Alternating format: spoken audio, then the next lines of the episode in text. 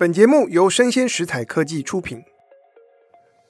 大家好，欢迎来到影视幕后同学会，我是冯博翰，在这里用经济学带你解读全球娱乐产业。就在上个礼拜二，也就是五月二号，好莱坞的编剧展开了大罢工。罢工的对象是谁呢？也就是所谓影视制片联盟的成员，当中包括了大家耳熟能详的大片厂、电视台、串流平台，还有一些独立制片公司。所以，我们所知道的，像索尼、环球影业、迪士尼、华纳兄弟、Netflix、Amazon、Apple TV Plus，通通包含在里面。在罢工的期间，工会的成员。啊，这些编剧他们是不能够为任何制片联盟的这些公司来写剧本，连回信都不行。在今天的节目当中，我就要来跟大家解析一下今年的这一场大罢工。可能有人会问说，这罢工劳资纠纷，不过就是好莱坞家门里的茶壶事，为什么我们需要关注？我认为有两点原因让这次的罢工意义很不一样。首先，我认为这一次的罢工，它反映的是科技所带来的破坏式创新，彻底颠覆了我们身为观众、阅听大众的收视习惯，然后它重建了好莱坞他们做内容产制的流程以及价值分配。什么样的破坏式创新呢，就是我们大家平常在讲的串流平台。第二点，我认为这次的罢工，它虽然发生在遥远的美国，可是终将对台湾的影视产业带来影响，这一点很重要。我们留到节目的最后再来跟大家说分明。在我们继续谈下去之前，让我先来跟大家介绍一下美国的。编剧工会，这个工会啊，并不是任何号称有在写剧本、有在创作的人都能够加入，它基本上是有门槛的。你需要能够在那些制片联盟的成员的公司，能够取得到签约写剧本的机会，你才有可能符合加入工会的资格。我刚才已经报给大家听了，都是大公司。要能够有这些签约编剧的机会啊，其实并不容易。那么，即便是符合资格啊，有人加入了工会，如果你连续超过三年都没有案子，哎，不行，那你需要先离开这个工会。也就是说，工会的成员都是目前手上有合约啊，有在真正的创作，为大型的制作公司创作的这些人。那么，一旦加入工会，你就适用工会和制片联盟他们所签订的基本合约，在这个合约里面会保障你写剧本能够拿到的最低薪资、工作条件，此外还有年金和健康保险等等。这里提到了一个最低工资，我也需要跟大家解释，这个最低工资其实一点也不低。举例来说，以过去三年的数据来看，美国的编剧他们写电视剧计算薪酬的方式啊，是算周薪，也就是事前会议定好一个工作档期，从几月几号到几月几号，那你进组来写。那每天你是要进办公室的，那么你工作多少个礼拜，然后就用周薪来做计算。那以近年的数字来看呢，为电视台写影集啊，最低的这个薪资大约是周薪五千美元。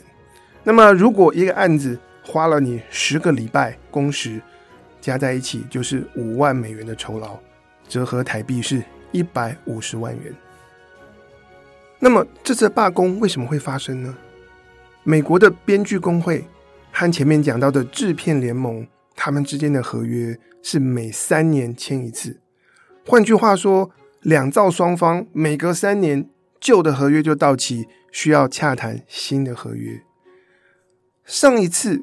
编剧工会跟制片联盟该洽谈新合约的时候是二零二零年，很不巧的碰到了 COVID-19 爆发，所以他们那时候这个合约洽谈是很繁琐的事情。然后在疫情期间，大家都怕怕的，没有什么谈了，所以大致上是维持了在三年前二零一七年的那份合约。那么从二零一七年到现在二零二三，时隔六年，媒体的环境、产业都发生了翻天覆地的变化。在这个变化之下，工会的编剧们觉得他们的日子变苦了，收入减少，要做的事情增加，而且案子。有可能还有一搭没一搭，因此在这一次啊，他们从三月下旬开始跟制片联盟洽谈的时候，他们就提出要调薪，基本工资要调涨，重播的授权费要调涨，以及工作的条件啊，他们提出了一些全新的要求。等一下会跟大家聊到，那要怎么样说明美国的这些编剧？他们的待遇变差了呢？我跟大家报一下数字啊，在二零一九年有加入工会的编剧，他们拿到的收入总和是十三亿美金。那么到了二零二一年，下降到十一亿美金，这个衰退幅度不少耶。大家预期去年啊，二零二二年还会继续再降，只是去年的数字还没有出来。为什么会发生这样子的情况？在过去几年，身为观众的我们，不是觉得越来越多的串流平台成立、开始普及，然后大家推出了五花八门、琳琅满目的戏剧内容，让人目不暇接。即便我们只只看美剧，还是有很多高预算、大制作、代表性的作品，像是《权力游戏》的这个前传。魔戒的前传《力量之戒》，然后还有短影集，像是《后翼弃兵》和 Netflix 的《怪奇物语》等等。不过问题就出在串流平台大战。我跟大家再报一些产业数字：美国的编剧啊，他们的工作机会达到巅峰的那一年是二零一九年，背后的起因就在于串流平台的兴起。在二零一九那个时候，我们已经有 Netflix，然后 Amazon Prime。可是从二零一九的秋天到二零二零年的夏天，Apple TV Plus 出现了，Disney Plus 上线了。在美国，他们还有 Peacock，然后有 HBO Max，大家纷纷都成立上线。因此呢，从编剧的角度来说，他们的工作机会最多就是在二零一九。可是从二零一九到二零二一年，诶，这些有收入的编剧人数下降了百分之九。这背后是怎么一回事？我们为什么同时看到平台变多、作品变多，可是工作的人减少，而且他们的总收入减少？原因是这样子的：在过去，美国电视台的这个影集往往是走一年一季的节奏。然后每个礼拜啊播出一集，那他们常见的规格，很多时候影集一季就是十三集，但也有一些作品它因为很热门啊，电视台觉得说，哎，广告商就喜欢在你的节目下广告，所以我希望你的集数多一点，所以有些热门的影集可以到一季二十几集，像是胸大 Rhimes 早期的代表作《实习医生》，他一年一季。就每一年可以推出二十二集到二十五集之多，可是这个情况在串流平台开始变得不一样。串流平台常常推的都是 mini series 这些短影集，所以六到八集是常态，长一点的影集可能有的是十集。那在过去几年当中，我们看到的一个现象呢，叫做此消彼长。传统电视台。因为面临到剪线潮，所以他们产制的影集数量，这些有很多集的长影集的数量开始减少，而新兴的串流平台，他们走的是轻薄短小的短影集。哎，这些串流平台上的戏剧节目，在过去几年成长了三倍，可是增加的都是短影集，减少的是那些长的影集，所以。两者加在一起，诶，一整年下来，美国影集的总集数是减少，而总集数减少，代表美国编剧要产出的剧本长度、剧本篇幅就少了，大家的工作机会就少。所以，我们看到串流平台他们带来影集规格的改变，对编剧造成影响。但问题还不只是这样哦。当我们从电视台的长影集转型到串流平台短影集的时候，工作模式也发生改变。过去电视台的长影集，比方说《实习医生》，他们的编剧团队就是在 showrunner 的带领下。showrunner 我们以前讲过，他是编剧统筹，可是他又身兼制片的责任。那整个编剧团队在 showrunner 的带领之下，可以有多达八九人，或者有时候十几个人一起参与编剧。每一个人分工，大家各写一部分的集数。但问题来了，虽然我是编剧，我只负责写这一整年二十几集当中的其中两集。诶，可是我还是需要知道整部影集的世界观呀，我还是需要能够认识这影集里面的每一个角色，然后我也需要知道，在我写的这两集之前和之后发生了什么事情。所以呢，他们实际上的运作是一群的编剧一起来工作，那当中要花很多的时间一起脑力激荡、创意发想、沟通协调，然后每一个人再回去。主笔你所负责的那些集数，因此我们可以想象，虽然一名编剧你实际上要写下来的集数不是那么多，可是你要参与整部影集啊，这一整年下来的创作过程，换算成工时，就是你的工作的周数是很多的，周数多，总收入就高，但短影集就不需要这样了。我先跟大家报一个例子，《后翼弃兵》，他们总共才有两名编剧。为什么？短影集其实某种程度上来讲，比较像是再长一点的电影，然后我们不需要那么多的沟通协调。那往往就是在这个 showrunner 在另外带着两三名的编剧，就可以共同完成。那整个工作的周数啊，也不用横跨到那么长。因此呢，串流平台的影集剧本开发就发展出了所谓的 mini room 迷你编剧室这样子的形式，就有别于以往是一大群的编剧一起工作，现在是 showrunner 带着另外两三名编剧一起写就好。所以平均来说，要完成一集的剧本，我们需要的编剧的人数以及工作的时数都大幅的缩减了。整体来说，我们平均要完成一集剧本所需要的编剧人数减少，然后大家的工作时数也减少。问题不只是这样哦，当团队变精简，你觉得两三名编剧来创作一个影集，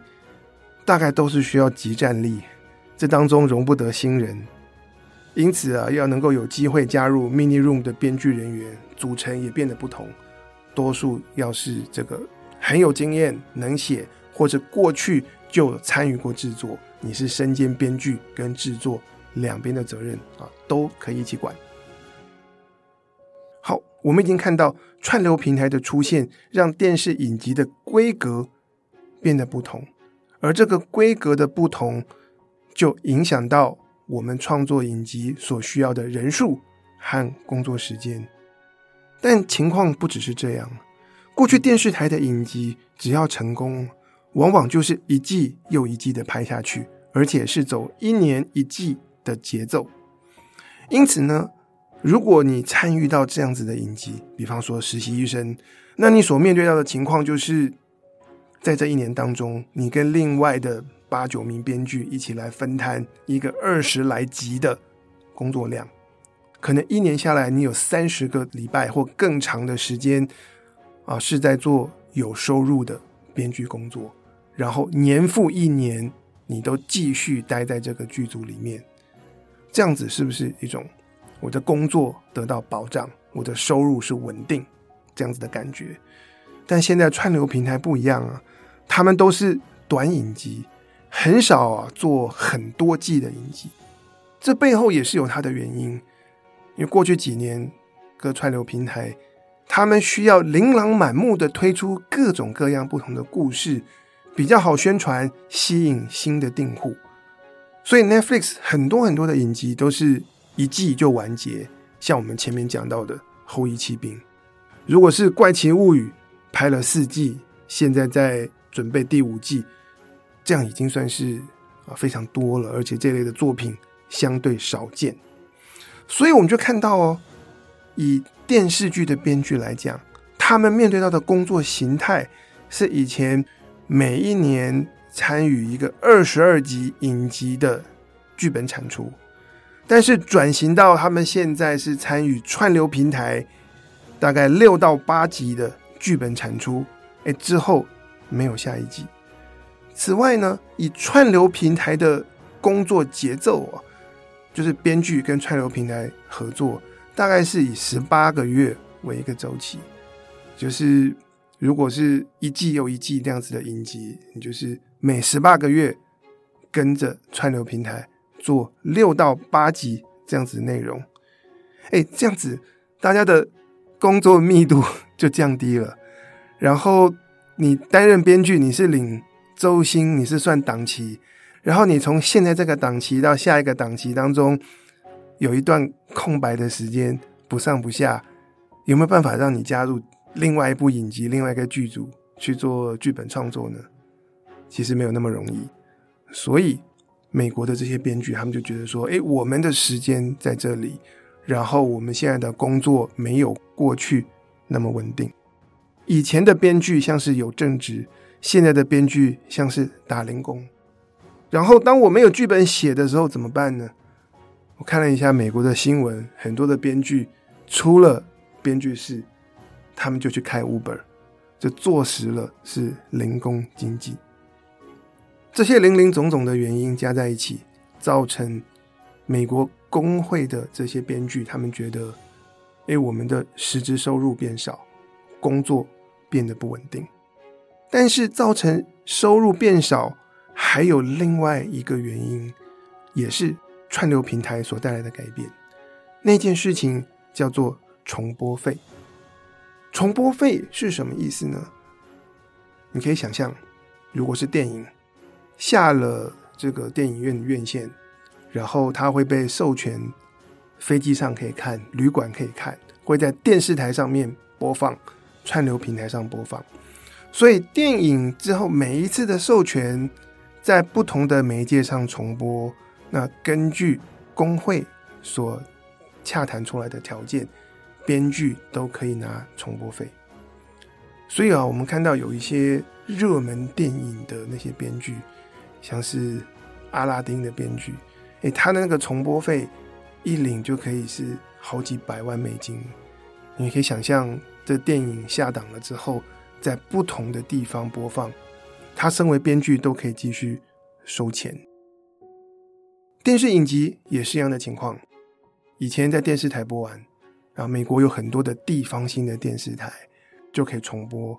然后等到这个首播的这一轮结束了以后，那每一年可以在不同的地方重播，所以这个影集的编剧都可以领重播费。对很多的编剧来讲啊，他们的工作周期是这段时间这几年我在忙一部影集有收入，然后接下来可能会有两三年青黄不接，是我前面那个影集已经完结了，或者是决定不要继续做了，然后我接下来要开始。呃，做新的提案，发展新的剧本，然后啊，又不一定过关，啊，经历过几年有工作，几年青黄不接这样子的这个阶段。我之前啊看了一篇专访，是雷神索尔的编剧，他其实很厉害，然后他也写了《X 战警》第一战啊，都是脍炙人口的作品啊。即便是他，他也提到说，哎，我的编剧生涯没有大家想象的那么顺遂。那我一开始啊，年轻的时候曾经连续三年写影集，然后接下来就连续三年没工作，没工作三年，天天都在写新的作品啊，准备要提案。那大家在青黄不接、没有进入编剧剧组的时候，很多的编剧他们的收入就是靠先前写的作品重播，然后三不五时就收到支票，哎，我的东西又重播了。有的时候金额很小啊，有的时候金额很大，所以重播费对编剧的收入来讲是相当重要的。不过这件事情在串流平台加入之后，开始有些改变。怎么讲？如果你是为了串流平台而写，诶，接下来很长的一段时间里面都是这个 Netflix 独家，然后他也不会出现说他要授权到其他国家了，没有，因为他原本就是全球都有。那 Netflix 自己的原创作品，它也不会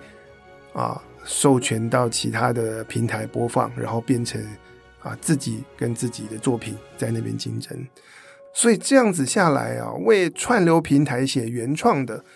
啊这些编剧，他们一开始很开心啊，这个这个工作相当好。久而久之发现，哎，我那个长期来说，我的重播费几乎没有，或者是很少。那他们开始缅怀过去啊传统电视的那个时代。这里有件事情，其实啊可以拿出来特别的说明：传统的电视跟串流平台的一个很大的差别，传统电视我们称之为线性排播媒体，也就是我的节目时刻表，一个萝卜一个坑，那我在这个台播放，然后就是礼拜五晚上几点到几点，在线性排播的结构之下，其实重播我们很容易计算，我授权给别人重播，他一样要找一个时间表把它填进去。那么当你的影集热门的时候，有很大的重播需求。那么就是不停的授权重播，编剧就可以拿到很多的重播费。但串流平台它不是线性媒体，它是随选的，随选的也就是我这个作品放到串流平台之上授权了，有可能没什么人有兴趣，也可能它是成为一个爆款。它虽然是重播，可是吸引很多人一看再看，大家涌进去。那这件事情在我们既有工会的合约。工会跟制片联盟的合约的那个重播费啊，没有把这件事情算进去。他们目前重播的算法可能还是以年度为单位，可是不会考虑说你在 Netflix 上架以后，这个收视的时数或者观看的人次多还是不多。所以像这次呢，这个编剧工会他们也提了一个条件。希望在串流平台上面的这个重播的播出，能够把收视率一起算进来。因为以前在线性媒体的时候，只要是需求大，就会一而再、再而三的重播，那大家就可以累积那个重播费。可是串流平台，我一次授权过去，那可能很少人看，可能很多人看，但都是一次这样一整年为期的这个授权，那你的作品。受欢迎，它没有办法反映在重播次数或者是授权费的金额上面，因为随选其实就打破了、冲击了以前那个叫重播的概念。好，所以我们把这些因素连连总总加起来，串流平台的兴起，这一度创造了看似更多的工作机会，因为我们影集的数量开始增加。但是最后折算下来，每年要产出的集数却是减少，造成编剧从串流平台得到的收入没有想象那么多，跟过去传统电视的时期比较起来是减少的。然后要不然没有重播，或者是很少的重播费，再加上产制节奏的改变，工作变得有一搭没一搭。所以当你有工作的时候，集数不多。工作期比较短，那么其他有很多的时间，你需要在准备提案，你需要在等待。好，那这些东西加在一起，这次的编剧工会他们跟制片联盟提出了什么诉求呢？第一个当然是最低薪资的调涨，第二个重播费的费率要调涨，特别是针对串流平台。第三点呢？就是他们希望透过新的合约的洽谈，能够为更多人创造更多的工作机会，而且当大家参与编剧的时候，那个工时就是你参与的周数是多的，也是他们要打破刚才讲到的这个 mini room 迷你编剧室的现况。因此这一次啊，这编剧工会就要求，哎，每一部影集的开发，你都需要保障一个基本的编剧人数。我不允许你是两个人、三个人就来开发一个新的剧本。那他们详细的这个诉求啊，我看过了，有一套公式很复杂。但我举例来讲好了，如果一个迷你影集有七集呀，现在工会所提的要求是，我们必须要有六名编剧来参与，这人数真的是有点多啊。然后此外呢，编剧参与一集剧本的写作，需要保障一个基本的周数，比方说，哎。写一集剧本的时间不得少于三个礼拜，也就是说，你只要是最后你是负责完成一个剧本，那你至少保证了三个礼拜的周薪啊，诸如此类啊。总之，编剧提出来的要求就是，制作公司，你必须要聘更多人，或是跟以前的传统电视的影集产制一样，聘那么多人，啊，同时为每一集的剧本能够保障更长的。工作时间加在一起的总效果，当然就是个人的薪资会变多，然后剧组要聘的编剧人数也会变多。那你说制片联盟会同意吗？No，当然是不接受。而且在这个 Mini Room 相关的话题上面，啊，制片联盟他们连 counter offer 都不提。当然了，制片联盟他们在最低工资的这个议题上面有回应，而且他们觉得我们我们所提议的加薪幅度已经是非常大方、非常慷慨了。可是，即便是这样，制片联盟所提的最低工资还是小于啊编剧他们的要求。我们盘点一下啊，会出现上面这种种现象啊，编剧觉得他们的待遇变差，这背后其实就是技术变迁。带动了串流平台这样的新兴模式所造成的，但是我需要跟大家讲，串流平台的究竟是哪一个部分的机制，什么样的特性造成我们现在看到的现象呢？我觉得这当中有两点是关键。第一点，过去传统的电视，他们是所谓的线性媒体或者是线性排播媒体，也就是我有节目时刻表，不同的时段。填入不同的节目，但是串流平台是非线性媒体，也就是内容是随选。当我们从线性变成随选，那个所谓重播的概念就被打破了。所以，当然，编剧工会他们也提出来，既然在串流平台已经没有重播这个概念了，是不是我授权你一段时间在平台上啊播出，我们就根据实际上的观众的。收看时数或者是观看的人次啊，来决定，哎，我的授权费要要分给我多少？这一点啊，这个部分是串流平台的痉挛，只要涉及数据公开的事情，串流平台一律是不同意啊。这是第一点，线性跟非线性的差别。那么第二点呢，是传统的电视。当然，扣掉 HBO 是订阅制，可能 Showtime 是订阅制，绝大多数都是采取广告的商业模式。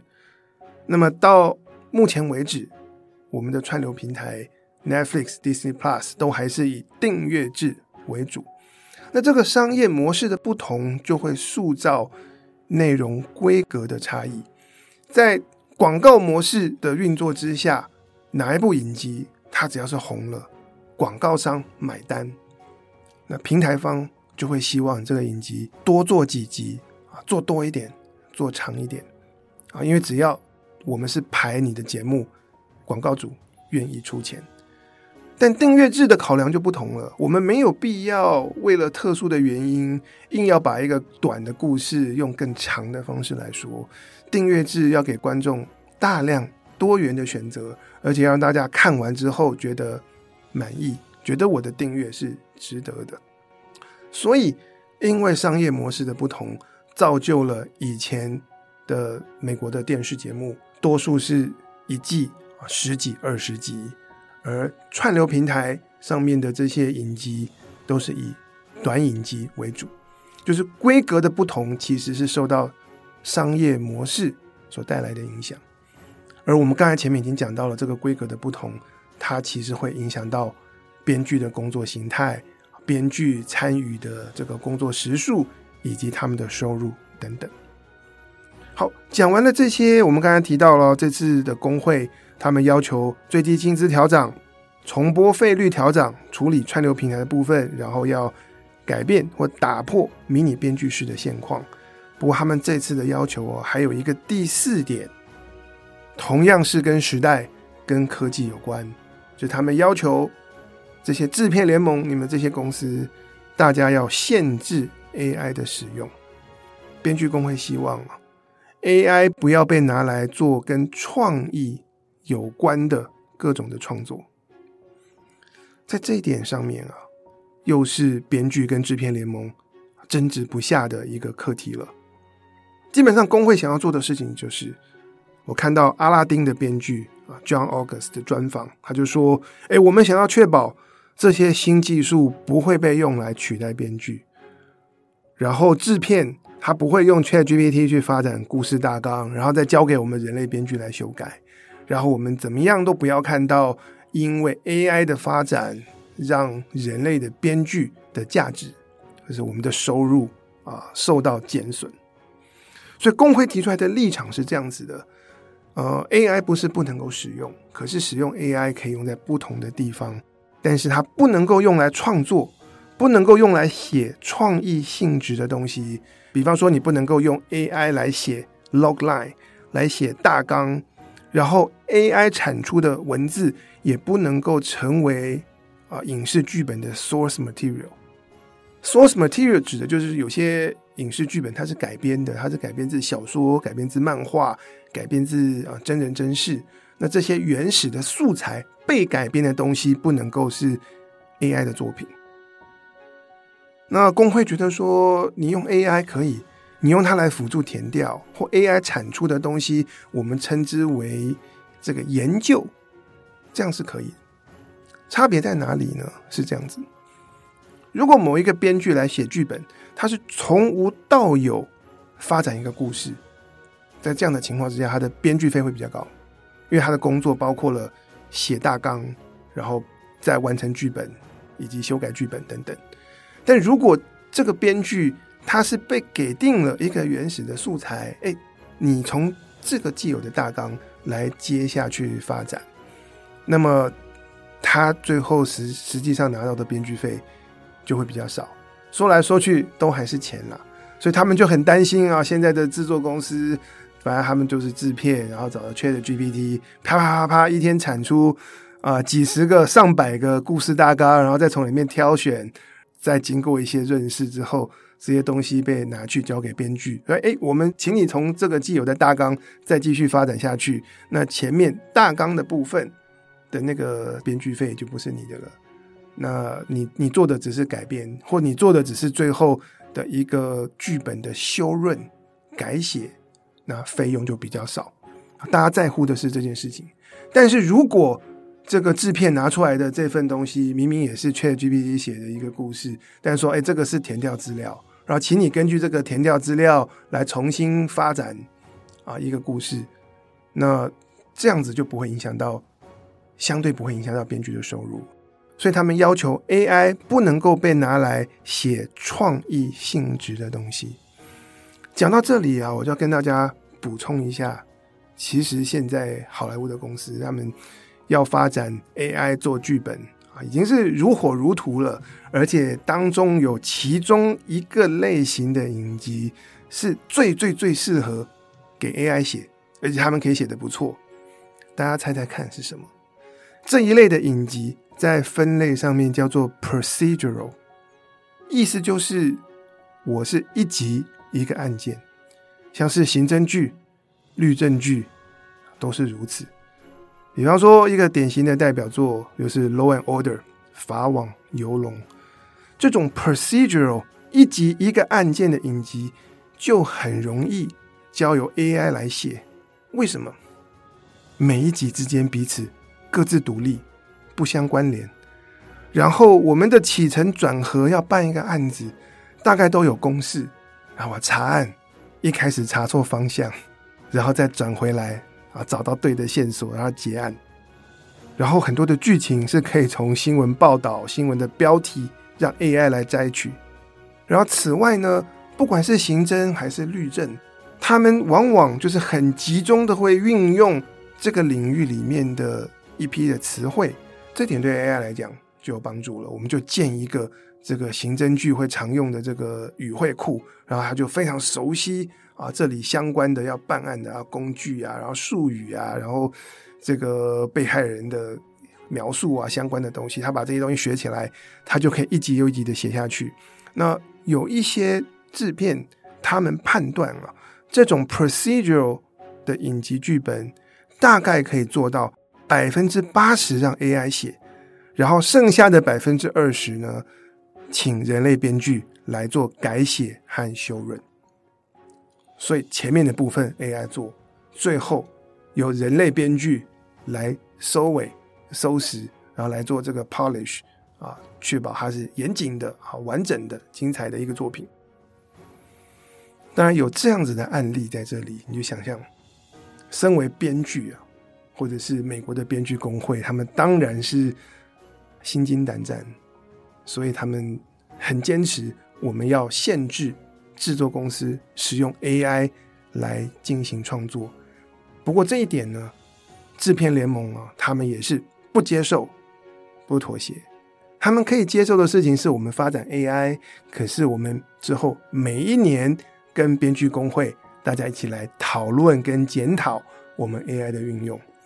那编剧工会也不爽啊，他说你们不接受我们的提议，然后还要每年跟我们来讨论如何继续用 AI 来对付我们，或者是来消灭我们人类编剧。反正两边僵持不下，最后这个罢工就爆发。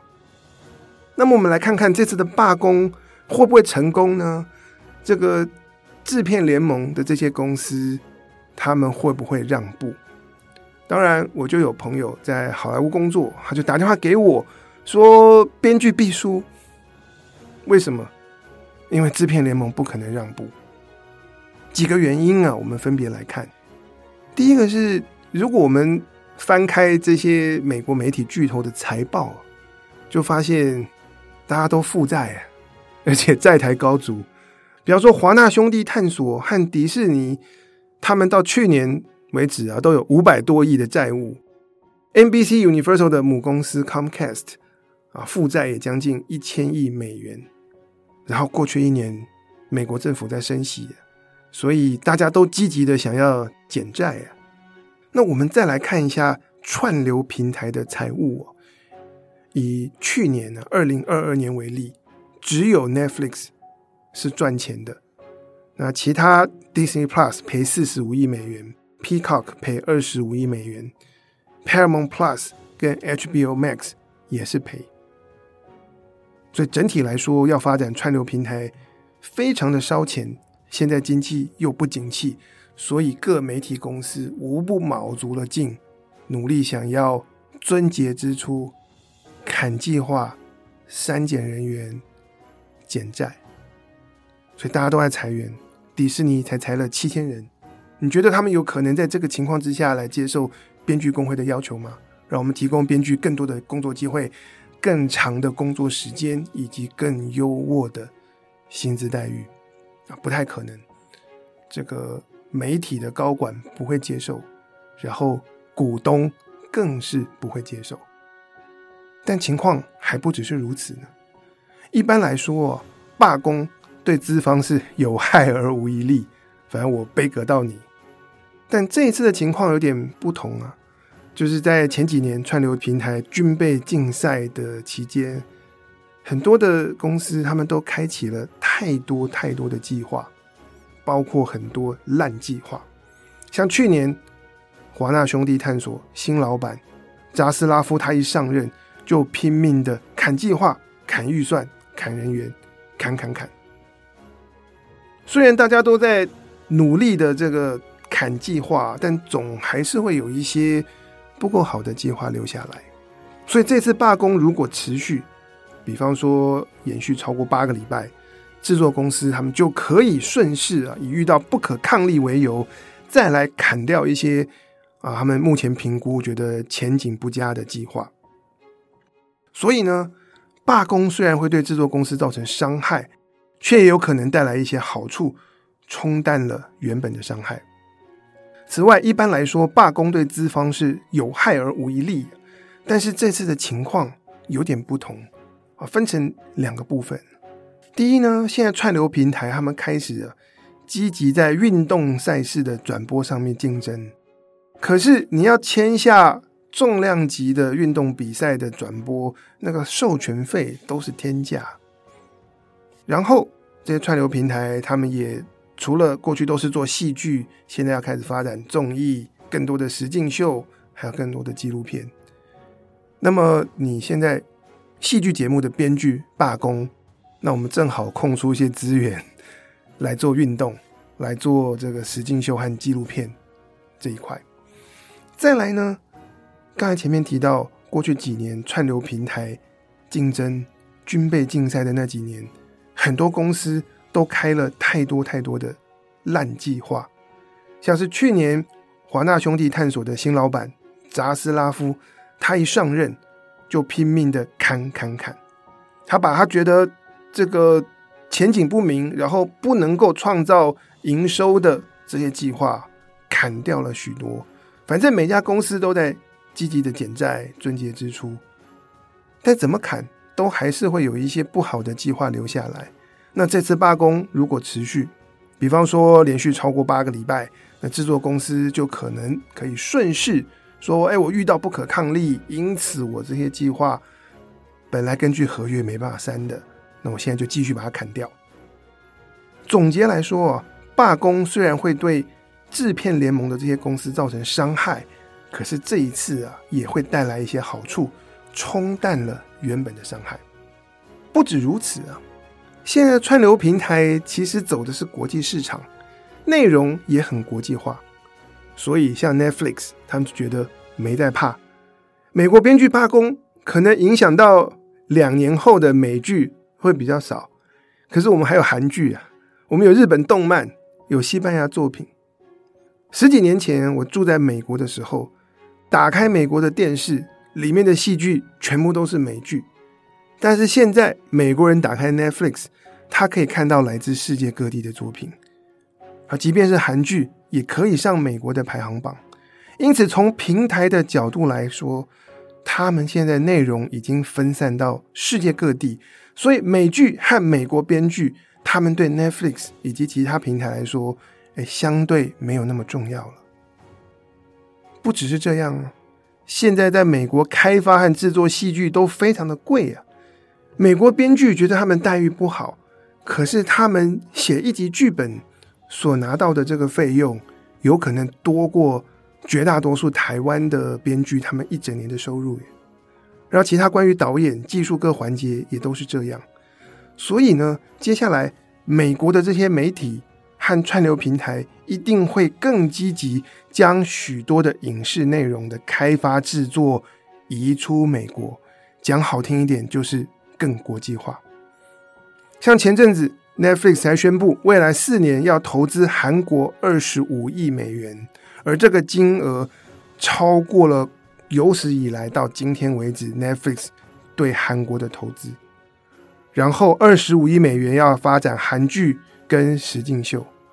但这背后一方面是韩国作品有国际市场，但另外一方面反映的是韩国影视内容的产值比美国便宜太多了。给大家举一个例子。来看美国的戏剧制作有多贵。前年的《鱿鱼游戏》大红，为 Netflix 创造出九亿美元的价值，但《鱿鱼游戏》整季的制作费，用来拍 Netflix 的《王冠》拿艾美奖的，只够拍两集；拿来拍《怪奇物语》第四季，只够拍一集。总而言之，投资韩国内容对 Netflix 来说性价比很高。同样道理。Netflix 也在积极投资日本、西班牙等不同的国家，从某种程度上来说，就是一种产业外移。那么，我们要说，在影视产制从美国外移的过程当中，台湾有没有机会呢？这是我们需要认真来思考的事情。比方说，六十年前，美国将劳力密集的产业移出美国。先移到日本啊，发现还太贵，后来再移到台湾，再搭配当时政府的政策和制度，造就了台湾经济的奇迹。今天我们看到好莱坞编剧工会的罢工，但我们更应该要看到这罢工背后的这个来自科技、来自商业环境、来自时代的成因。我们要看到这个罢工很有可能会促进好莱坞影视产业更多的外移，包括制作分散到其他地方，包括寻找不同国家的优秀的剧本跟故事。我们在台湾能不能够把握出这次的机会？我觉得机会是有，但机会不必然有，这取决于我们。对于影视产制做事的方式、产业链的结构，以及我们对内容的看法和标准，是不是可以国际化？是不是可以跟好莱坞接轨？从目前的状况来看，我们是有一个很大的落差。我们的制度以及我们的人才不够，以及我们对于剧本的要求、品味以及对市场上的看法。很多地方是很干戈的，是跟是跟韩国是跟美国是不一样的。这个话题我们之后再专门找一集来讲。可是我们要看到，当影视产制会从美国移出，真的会为其他国家发展文化内容带来新的机会。这是我们需要迫切思考的课题：怎么样为台湾建立一个更健全、更友善的内容产业？运作的制度和体系，怎么样让我们的创作者、让我们的从业人员是可以熟悉国际上面的标准，然后把台湾的故事用具有市场性和娱乐性的方式讲给全世界的人听。以上就是我们今天的内容，希望你喜欢，请大家帮我按赞、追踪，并且给我五颗星。我是冯博翰，影视幕后同学会，我们下次见。拜拜。